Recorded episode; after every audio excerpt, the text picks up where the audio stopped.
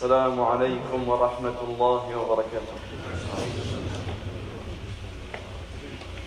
الله أكبر الله أكبر. الله أكبر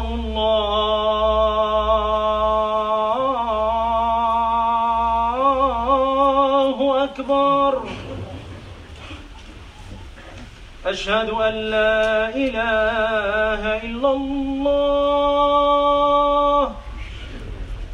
أشهد أن لا إله إلا الله.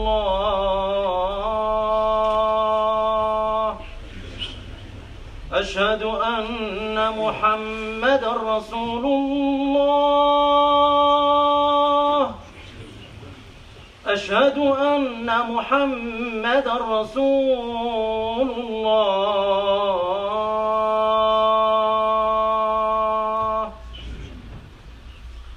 على الصلاة.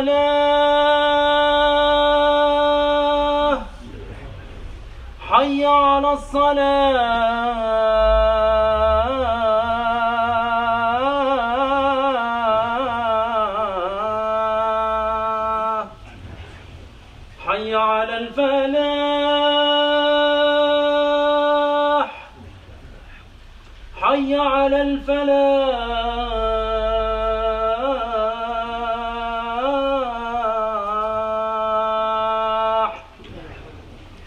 الله أكبر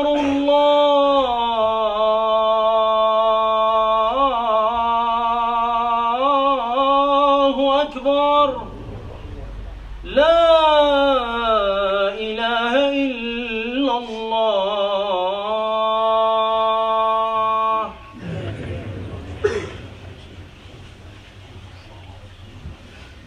إن الحمد لله نحمده ونستعينه ونستغفره ونعوذ بالله من شرور أنفسنا ومن سيئات أعمالنا.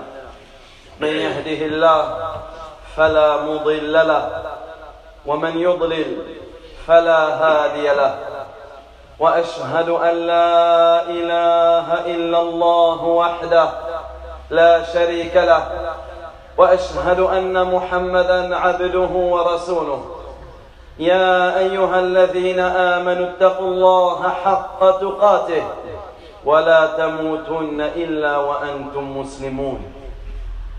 يا أيها الناس اتقوا ربكم الذي خلقكم من نفس واحدة وخلق منها زوجها وبث منهما رجالا كثيرا ونساء واتقوا الله الذي تساءلون به والأرحام. إن الله كان عليكم رقيبا. يا أيها الذين آمنوا اتقوا الله وقولوا قولا سديدا. يصلح لكم أعمالكم ويغفر لكم ذنوبكم. ومن يطع الله ورسوله فقد فاز فوزا عظيما أما بعد. فإن أصدق الحديث كتاب الله وخير الهدي هدي محمد صلى الله عليه وسلم وشر الأمور محدثاتها وكل محدثة بدعة وكل بدعة ضلالة وكل ضلالة في النار. ثم أما بعد. أيها المؤمنون عباد الله اتقوا الله أوصيكم ونفسي بتقوى الله. فإن من اتقى الله وقاه وأرشده إلى خير أمور دينه ودنياه. معاشر المؤمنين كلمة مباركة عظيمة. رفيع شأنها جليل قدرها كثير ثوابها وأجرها. ورد في السنة أحاديث عديدة في بيان فضلها وعظيم مكانتها والأمر بالإكثار منها. ألا وهي عباد الله كلمة لا حول ولا قوة إلا بالله. فقد جاء في الحديث بل جاء في غير حديث عن رسول الله صلى الله عليه وسلم. ذكر هذه الكلمة مضمومة إلى الكلمات الأربع التي هي أحب الكلام إلى الله تبارك وتعالى. ومن ذلكم عباد الله ما ثبت في سنن الترمذي وغيره من حديث عبد الله بن عمرو بن العاص رضي الله عنهما عن النبي صلى الله عليه وسلم أنه قال ما على الأرض ما على الأرض رجل يقول لا إله إلا الله والله أكبر وسبحان الله والحمد لله ولا حول ولا قوة إلا بالله إلا كفرت عنه ذنوبه ولو كانت أكثر من زبد البحر. وروى الإمام أحمد وغيره عن أبي أيوب الأنصاري رضي الله عنه عن أن النبي صلى الله عليه وسلم ليلة أسري به مر على إبراهيم عليه السلام. فقال إبراهيم عليه السلام يا محمد مر أمتك أن يكثروا من غراس الجنة. فقال ما غراس الجنة؟ قال لا حول ولا قوة إلا بالله Chers serviteurs d'Allah, tabaraka wa ta'ala, je vous recommande, ainsi qu'à moi-même, la crainte d'Allah. Car celui qui craint Allah Azza wa Jal, qu'il sache qu'Allah tabaraka wa ta'ala l'orientera vers toutes les bonnes choses de cette vie et les choses de l'au-delà. Nous allons évoquer aujourd'hui une parole bénite. Nous allons évoquer aujourd'hui une parole immense. Nous allons évoquer aujourd'hui une, une parole dont, la valeur est élevée, dont la place est honorable, dont la récompense est énorme. Beaucoup de hadiths ont été rapportés sur le beaucoup de hadiths ont été rapportés afin de nous démontrer les bienfaits et les mérites de cette parole. Beaucoup de hadiths sont venus, ont été rapportés afin d'expliquer et d'indiquer la place énorme et la place importante que cette parole a dans notre religion. Et beaucoup de hadiths sont venus afin de nous inciter à multiplier cette parole. Chers serviteurs d'Allah, cette parole est la parole La hawla wa la quwwata illa billah. Il n'y a de force ni de puissance qu'en Allah ta'ala. Beaucoup de hadiths ont été rapportés sur le fait que cette parole a été citée avec les quatre paroles les plus aimées auprès d'Allah wa ta'ala. Car comme vous le savez, le prophète alayhi wa il dit Ahabbul kalami in Allahi arba' Les paroles les plus aimées auprès d'Allah sont de quatre. Subhanallah, Alhamdulillah, Allahu Akbar et la ilaha illallah. Et beaucoup de hadiths ont été rapportés et la hawla wa la quwwata illa billah a été cité avec ces quatre paroles. Nous allons citer ici un hadith rapporté par Tirmidhi et d'autres, d'après Abdullah ibn Amr ibn al-As. Le prophète alayhi salatu wa salam dit Il n'y a pas un homme, il n'y a pas une personne sur la surface de la terre qui dit La ilaha illallah, Allahu Akbar, Alhamdulillah, Subhanallah, et la hawla wa la quwwata illa billah, sans qu'il ne voit ses péchés pardonnés, même s'ils sont aussi nombreux que l'écume de la mer. Également, chers serviteurs d'Allah, ta'ala, parmi les mérites de cette parole, ce que ramène l'imam Ahmad, rahimahullah ta'ala, et bien d'autres. D'après le hadith, d'après Abu Ayyub al-Ansari, anhu, il nous raconte que la nuit où le prophète a fait l'ascension nocturne, il a rencontré, il est passé près du prophète Ibrahim alayhi salam. Et le prophète Ibrahim alayhi salam a dit au prophète alayhi salam, Oh Muhammad, ordonne à ta communauté de multiplier les plantations du paradis et là, le prophète alayhi salatu wa salam de dire jannah. Et quelles sont les plantations du paradis Et là, il a répondu Ibrahim alayhi salam le fait de dire la hawla wa la quwwata illa billah. Donc le fait de multiplier cette parole et le fait de multiplier les quatre paroles les plus aimées auprès d'Allah wa ta'ala fait gain aux serviteurs de plantation, de cultivation d'arbres dans le paradis. عباد الله ومن فضائل هذه الكلمه أن النبي صلى الله عليه وسلم أخبر أنها كنز من كنوز الجنة. ففي الصحيحين عن أبي موسى الأشعري أن النبي صلى الله عليه وسلم قال ألا أدلك على كلمة هي كنز من كنوز الجنة؟ لا حول ولا قوة إلا بالله. ومن فضائلها عباد الله أنها باب من أبواب الجنة. فمن أكرمه الله تبارك وتعالى ووفقه للإكثار منها في هذه الحياة هدي لهذا الباب هدي لهذا الباب ففي المسند وغيره عن قيس بن سعد بن عبادة رضي الله عنهما أن النبي صلى الله عليه وسلم قال له ألا أدلك على باب من أبواب الجنة؟ قلت بلى يا رسول الله. فقال عليه الصلاة والسلام قل لا حول ولا قوة إلا بالله. وجاء في المسند من حديث أبي هريرة رضي الله عنه حث النبي عليه الصلاة والسلام على الإكثار من هذه الكلمة العظيمة. قال عليه الصلاة والسلام أكثروا من قول لا حول ولا قوة إلا بالله فإنها كنز من كنوز الجنة. Chers serviteurs d'Allah. Également, sachez que parmi les mérites que comporte cette parole, il y a le fait que le prophète wassalam, nous a informé qu'elle était un trésor parmi les trésors du paradis. Cette parole est un trésor parmi les trésors du paradis. Et le trésor est une chose qui est, qui est mis pour toi sans que tu aies besoin de le, le, le regrouper. C'est déjà quelque chose qui est pour toi dans le paradis, dans les deux authentiques. Il est rapporté que le prophète wassalam, est allé voir Abu Musa al-Ash'ari. Et Abu Musa al-Ash'ari, il disait en lui-même La hawla wa la quwwata illa billah. Et là, le prophète alayhi salatu wa salam, et cela est un signe de la véracité de sa prophétie. Il a été informé de ce que Abu Musa al-Ash'ari disait en, lui-même. Et là, le prophète alayhi de dire Oh Abdullah ibn Qais, dis La hawla wa la quwwata illa billah car c'est un trésor parmi les trésors du paradis. Et dans une autre version, il lui a dit, ne veux-tu pas que je t'indique un trésor parmi les trésors du paradis? Et là, il lui a dit, dis, la hawla wa la quwwata illa billah.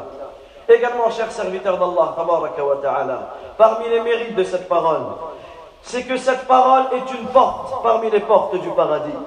Donc celui qu'Allah a honoré, celui qu'Allah a honoré, et celui qui a trouvé cette facilité de répéter toute sa vie cette parole, de multiplier la parole, la hawla wa la quwwata illa billah dans cette vie, qu'il sache qu'au jour de la résurrection, il sera guidé vers cette porte. Il sera guidé vers la porte qui est la hawla wa la quwwata illa billah comme cela a été rapporté dans le Musnad et dans d'autres, d'après Qais ibn Sa'd, anhuma, que le prophète dit Veux-tu que je te montre une des portes parmi les portes du paradis? Veux-tu que je t'indique une des portes parmi les portes du paradis? Et il a dit bala ya Rasulallah. Oui, au messager d'Allah. Et il a dit La hawla wa la quwwata illa billah. Également dans le Musnad, il est rapporté que le prophète a incité sa communauté à prononcer, à multiplier cette parole immense. Et il dit, le prophète multipliez la parole, la hawla wa la quwwata illa car cette parole est une parole parmi les paroles, est un trésor parmi les trésors du paradis. ولسائر المؤمنين من كل ذنب إنه ولي ذلك والقادر عليه.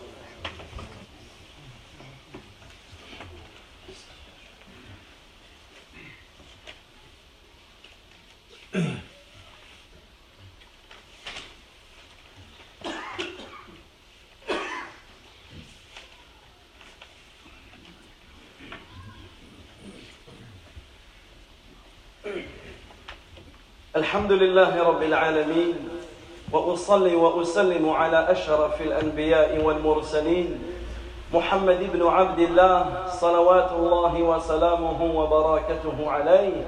أما بعد عباد الله ومن فضائل لا حول ولا قوة إلا بالله واستمعوا استمعوا لهذا بارك الله فيكم.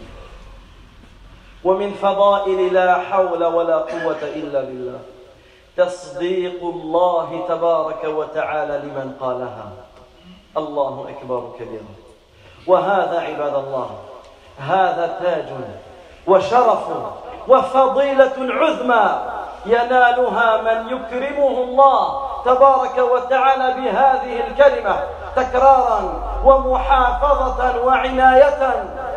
ففي جامع الترمذي وغيره من حديث أبي هريرة وأبي سعيد الخدري رضي الله عنهما وفيه أن النبي صلى الله عليه وسلم قال إذا قال العبد إذا قال العبد لا إله إلا الله ولا حول ولا قوة إلا بالله قال الله تبارك وتعالى صدق عبدي قال الله تبارك وتعالى صدق عبدي لا إله إلا أنا ولا حول ولا قوة إلا بي. وقال العلامة ابن القيم رحمه الله تعالى رحمة واسعة من صدقه الله تعالى لم يحشر مع الكذابين ورجي له أن يحشر يوم القيامة مع الصادقين. اللهم إنا نسألك الجنة ونعوذ بك من النار ولا حول ولا قوة إلا بك. ومن فضائلها يا عباد الله أنها أن هذه الكلمة العظيمة المباركة تحت عرش الله تحت عرش الرحمن تبارك وتعالى كما جاء في المستدرك للحاكم بسند قوي من حديث أو من حديث أبي هريرة رضي الله عنه أن النبي صلى الله عليه وسلم قال ألا أدلك على كلمة من تحت العرش من كنز الجنة؟ تقول لا حول ولا قوة إلا بالله. فيقول الله تبارك وتعالى أسلم عبدي واستسلم. فيقول الله تبارك وتعالى أسلم عبدي واستسلم. Également, chers serviteurs d'Allah, parmi les mérites de cette parole, parmi les mérites de cette parole, il y a le fait qu'Allah confirme ce que tu dis. Il valide, Allah te rend véridique dans ta parole. Lorsque tu dis la hawla wa la illa billah, Allah te répond et il confirme ce que tu dis. Et cela, barakallahu fikum, cela est un honneur. Cela est une couronne sur la tête du serviteur. Cela est une réussite. Le fait qu'Allah ta'ala te rende véridique.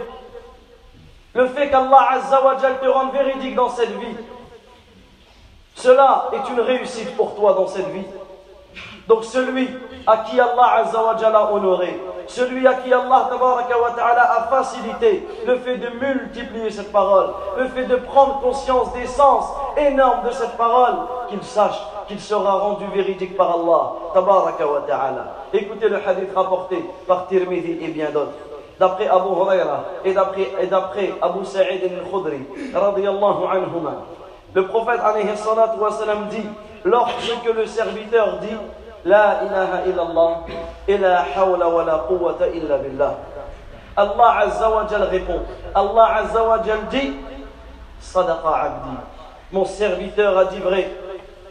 La ilaha illa ana. Il n'y a aucune divinité qui mérite d'être adorée en dehors de moi. Wa la hawla wa la quwwata illa bi. Il n'y a de force ni de puissance qu'en moi.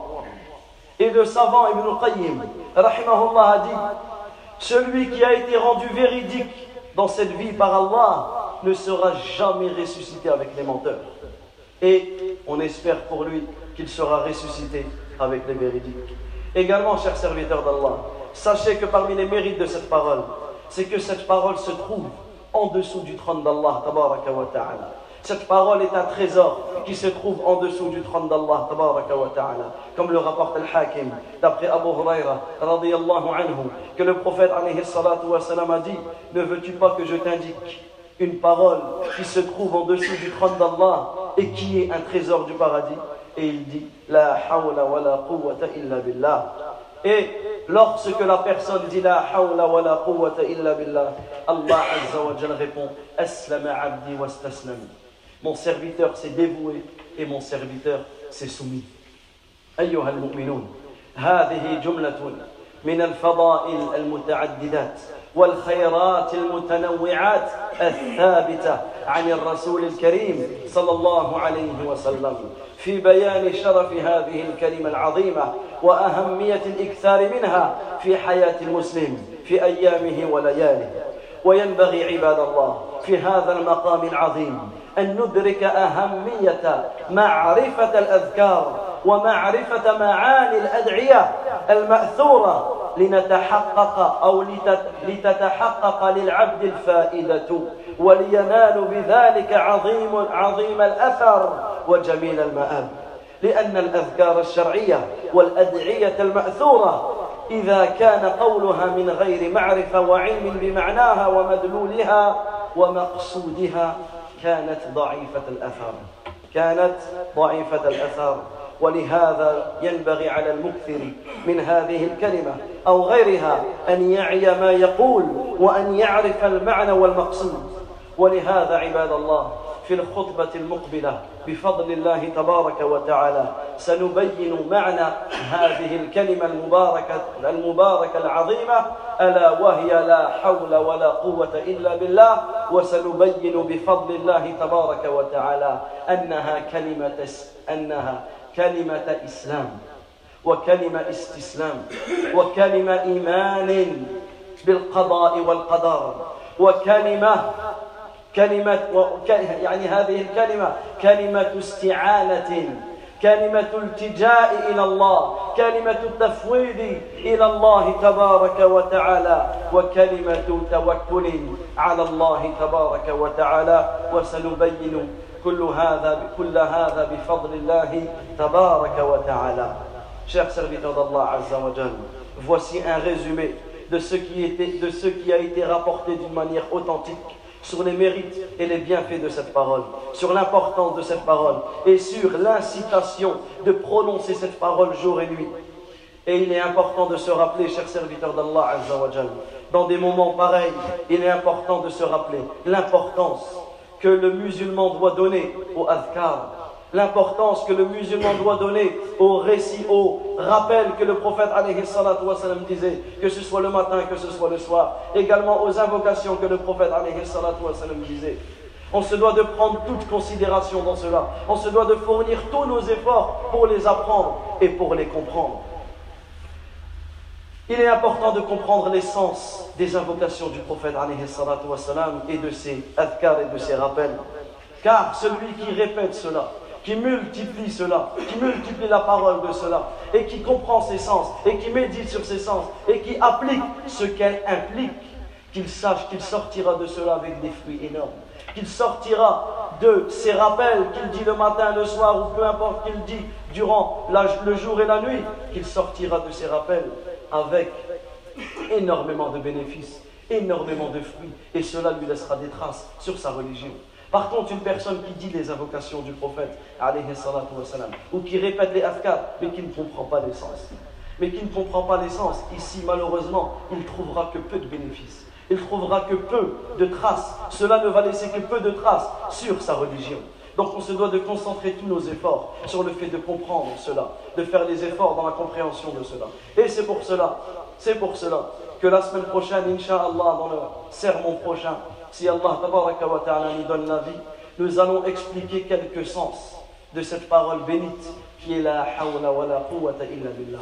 Et nous verrons que cette parole n'est pas une simple parole que l'on prononce à la langue. Mais nous verrons, bifadlillah, que cette parole est une parole par laquelle on demande l'aide d'Allah est une parole de dévotion, c'est une parole de soumission, c'est une parole par laquelle on prouve notre croyance au destin et au décret d'Allah et c'est une parole avec laquelle on place notre confiance totale en Allah tabaraka wa ta'ala subhanallah alhamdulillah Allahu akbar la ilaha illallah wa la hawla wa la quwwata illa billah Allahumma salli ala Muhammad wa ala ali Muhammad كما صليت على إبراهيم وعلى آل إبراهيم إنك حميد مجيد وبارك على محمد وعلى آل محمد كما باركت على إبراهيم وعلى آل إبراهيم إنك حميد مجيد ربنا آتنا في الدنيا حسنة وفي الآخرة حسنة وقنا عذاب النار. ربنا آتنا في الدنيا حسنة وفي الآخرة حسنة وقنا عذاب النار. اللهم إنا نسألك بأسمائك الحسنى وصفاتك العليا أن تحفظ المسلمين في كل مكان. اللهم احفظ المسلمين في كل مكان. اللهم اغفر للمسلمين والمسلمات والمؤمنين والمؤمنات الأحياء منهم والأموات. اللهم إنا نسألك بأسمائك الحسنى وصفاتك العليا أن تشفي مرضى المسلمين. اللهم اشف مرضى المسلمين. اللهم رب الناس. مذهب البأس. اشف أنت الشافي. لا شفاء إلا شفاؤك. شفاء لا يغادر سقما. وصلى الله وصلى الله عليه وسلم على نبينا محمد وعلى آله وصحبه أجمعين. وقوموا إلى الصلاة.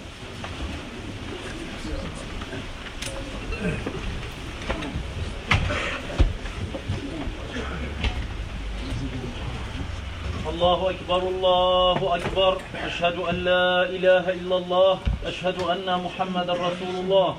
حي على الصلاة حي على الفلاح. قد قامت الصلاة قد قامت الصلاة. الله أكبر الله أكبر. لا إله إلا الله.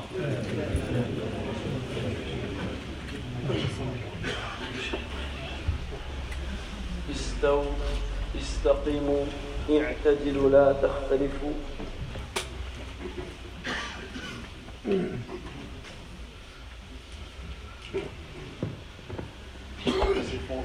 Remplissez bien le fond du masjid Barakallahu fikoum.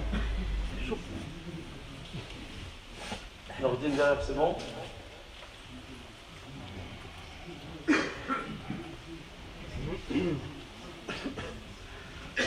الله أكبر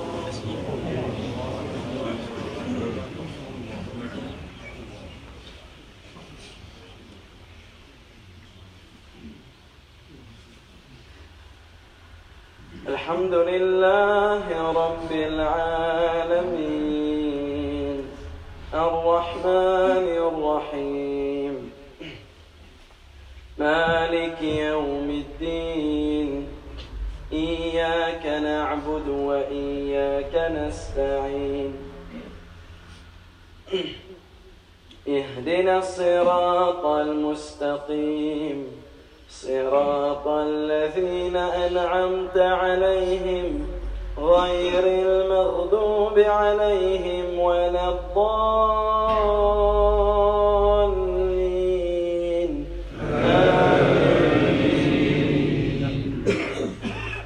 سبح اسم ربك الأعلى الذي خلق فسوى والذي قدر فهدى والذي أخرج المرعى فجعله غثاء أحوى.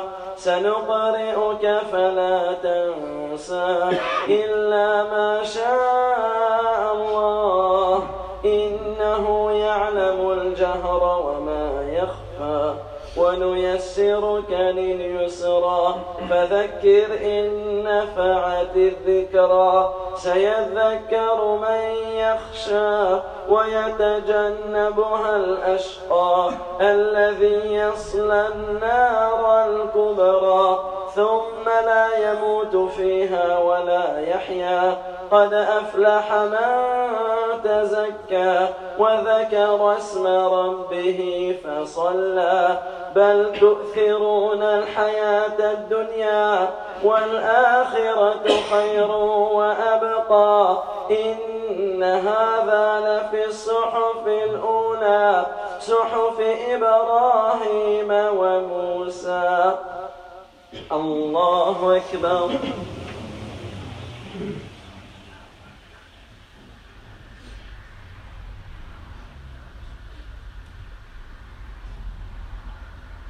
سمع الله لمن حمده.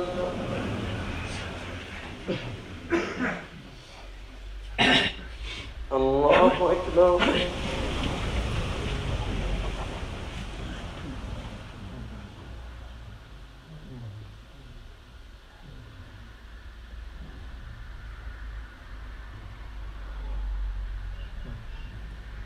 الله أكبر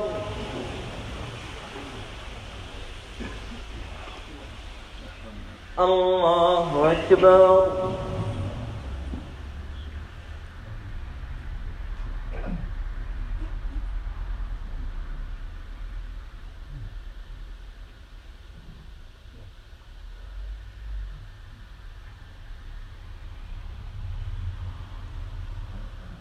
الله أكبر الحمد لله رب العالمين. الرحمن الرحيم مالك يوم الدين. إياك نعبد وإياك نستعين. اهدنا الصراط المستقيم. صراط الذين أنعمت عليهم. غير المغضوب عليهم ولا الضالين.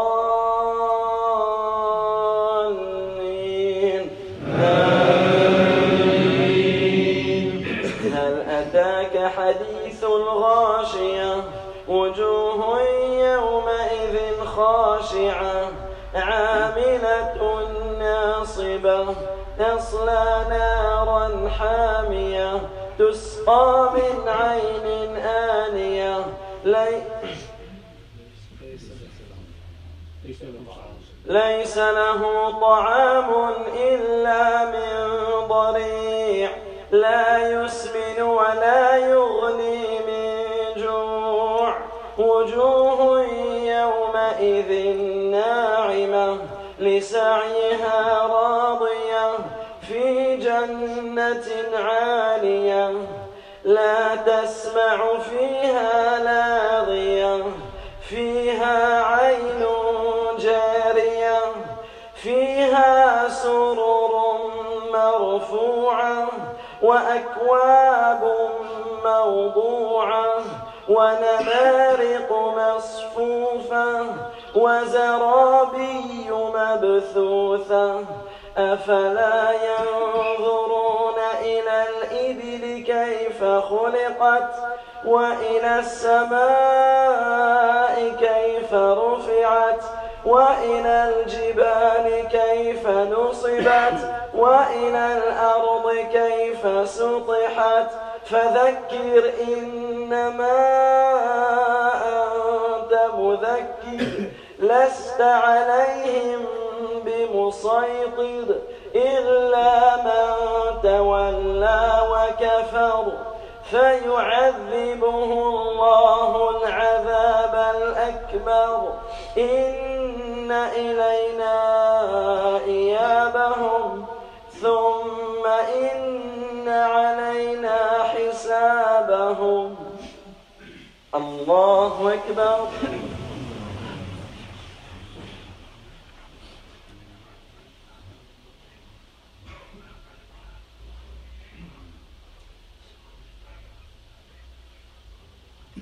سمع الله لمن حمده. الله أكبر.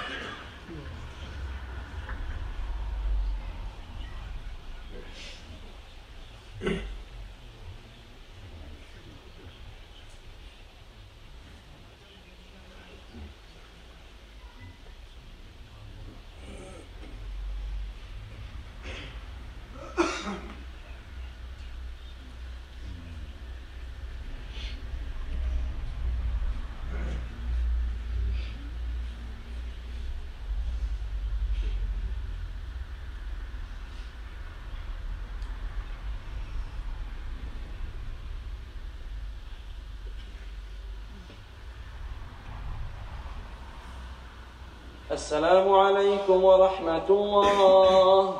السلام عليكم ورحمة الله.